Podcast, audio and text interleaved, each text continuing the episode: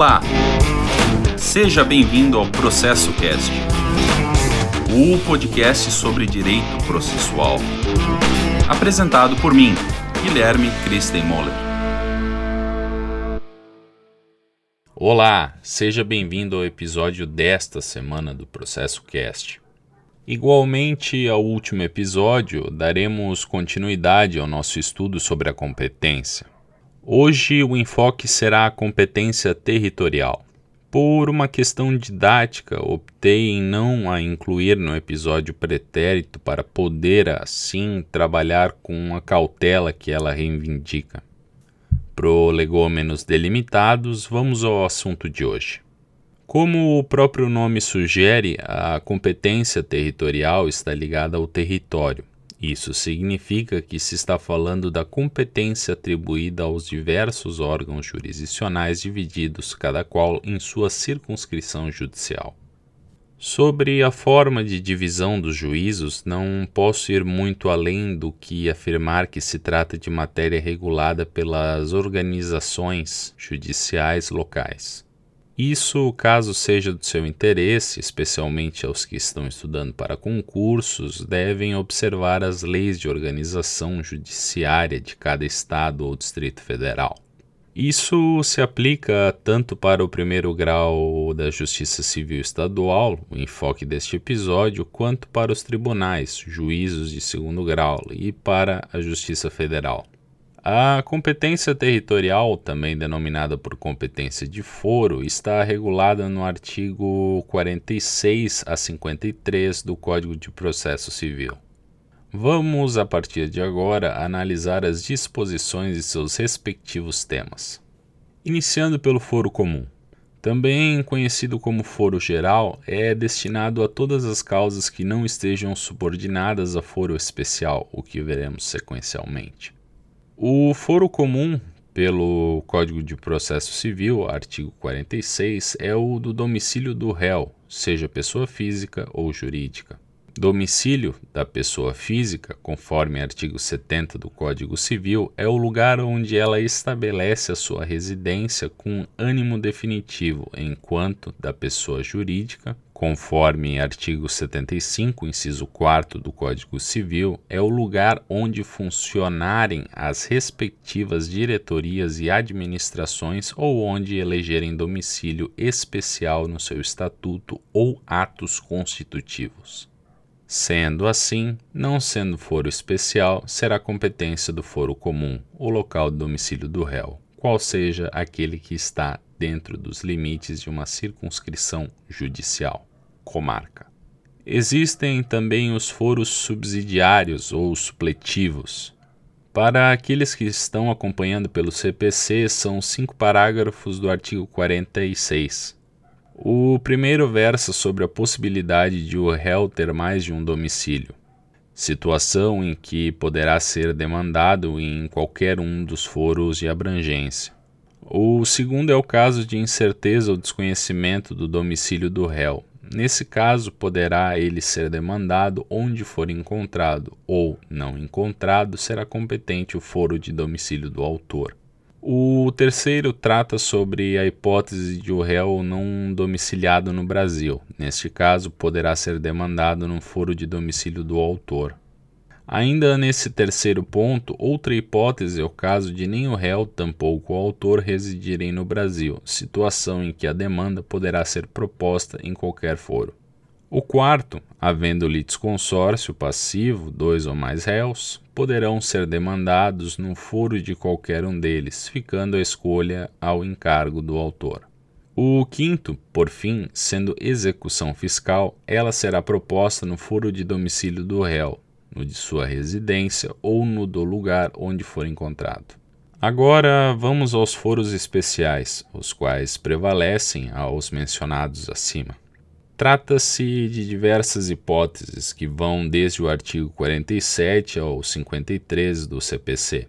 Tentarei trabalhar com todas. Em ações fundadas em direito real sobre imóveis, será competente o foro em que se situar o imóvel, forum rei citae, por exemplo, ações reivindicatórias ou de uso capião. Trata-se de competência territorial, portanto relativa, salvo quando versar sobre direito de propriedade, vizinhança, servidão, divisão e demarcação de terras e de enunciação de obra nova, conforme redação do parágrafo 1 do artigo 47 do CPC. Nesses casos, é absoluta e inderrogável. Demais ações não previstas no artigo 47 do CPC seguem a competência comum, salvo o caso das possessórias imobiliárias, a qual será proposta no foro de situação da coisa, cujo juízo tem competência absoluta. Avançando e seguindo conforme artigo 48 do CPC, o foro de domicílio do autor da herança será o competente para a demanda que verse sobre inventário, a partilha, a arrecadação, o cumprimento de disposições de última vontade, a impugnação ou anulação de partilha extrajudicial e para todas as ações em que o espólio for réu, ainda que o óbito tenha ocorrido no estrangeiro. Sendo desconhecido ou incerto, será competente subsidiariamente 1. Um, o foro de situação dos bens imóveis, 2. Havendo bens imóveis em foros diferentes, qualquer destes. Ou 3. Havendo bens imóveis, o foro do local de qualquer dos bens do espólio. Em demandas que for o ausente réu, será competente o foro de seu último domicílio como na arrecadação, no inventário, na partilha, no cumprimento de disposições testamentárias e nas demais ações em que o ausente for réu. Sobre a ausência, vejam o que dispõem os artigos 22 e 23 do Código Civil. Aliás, recentemente tive a oportunidade de comentar o procedimento especial de arrecadação dos bens do ausente, artigos 744 e 745 do CPC. Uma oportunidade incrível. Dei o máximo de mim para entregar um dos melhores materiais sobre o assunto a nível nacional. Em breve, nas minhas redes sociais, darei maiores informações. Aguardem. Voltando ao assunto.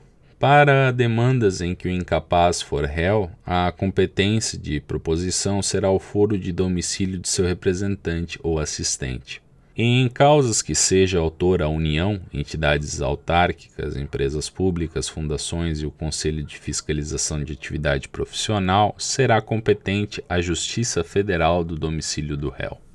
No entanto, se forem réus, o autor observará a proposição, por opção, no foro de domicílio do autor no de ocorrência do ato ou fato que originou a demanda, no de situação da coisa ou no Distrito Federal e demais autarquias anteriormente mencionadas. Agora, em causas que seja autora o Estado ou o Distrito Federal, será competente o foro de domicílio do réu, enquanto em situação inversa a demanda poderá ser proposta no foro de domicílio do autor, no de ocorrência do ato ou fato que originou a demanda, no de situação da coisa ou na capital do respectivo ente federado. Existe foro relativo à arbitragem. A lei da arbitragem, ainda não estudada por nós, dispensa a homologação da decisão arbitral. Ela possui força de sentença judicial. A questão, entre mentes, está na competência da execução forçada dessa decisão, a qual será promovida perante a Justiça Estadual, conforme artigo 31 da Lei de Arbitragem e artigo 515, inciso 7 do CPC. Divergindo as partes acerca do compromisso arbitral, há ação própria, artigo 7 da referida lei cuja competência é do órgão do Poder Judiciário que originalmente seria o competente para o processamento da causa. Para a decretação da nulidade da decisão arbitral, será observado o procedimento comum e observará as regras de competência que estamos escorrendo neste episódio. O Estatuto do Idoso garante ao litigante que possua 60 ou mais anos uma competência absoluta, fixada no seu foro de domicílio, excluídas apenas quando versar sobre competência da Justiça Federal e originárias dos tribunais superiores. Regra prevista no artigo 53, inciso 3, a linha E do CPC, parafrasearei o professor Humberto Teodoro Júnior para delimitar esse delicado tema. Abre aspas. A interpretação do artigo 80 da Lei 10.741 de 2003, é bom ressaltar, tem sido feita de maneira restritiva, evitando sua aplicação a toda e qualquer ação que envolva interesse de idoso. A competência absoluta nela prevista, como se deduz de seu próprio texto, somente se refere às ações que envolvam interesses coletivos, difusos coletivos e individuais homogêneos. Quanto aos interesses puramente individuais dos idosos, a competência absoluta só alcança os qualificados como indisponíveis. Fecha aspas. Para encerrar, vamos analisar os foros ratione personae, no caso relacionados à pessoa, das pessoas jurídicas e ratione loci, relacionadas ao local, em matéria de obrigações. Vamos na ordem. Para ações de divórcio, separação, anulação de casamento e reconhecimento ou dissolução de união estável, será competente, vamos começar pelas hipóteses especiais elencadas pelo CPC, são elas: 1. Um, o foro de domicílio do guardião de filho incapaz. 2. Do domicílio ou residência do alimentando para a ação em que se pedem alimentos. E 3. Do domicílio da vítima de violência doméstica e familiar nos termos da Lei Maria da Penha.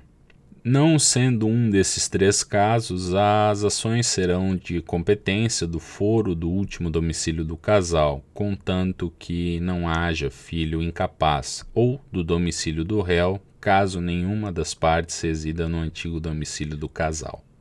As pessoas jurídicas estão sujeitas à regra geral de competência, ou seja, o domicílio do réu, salvo quando forem réus. Neste caso, será competente o foro 1, um, onde está a sede, ou 2, onde se acha a agência ou sucursal, quanto às obrigações que a pessoa jurídica contraiu.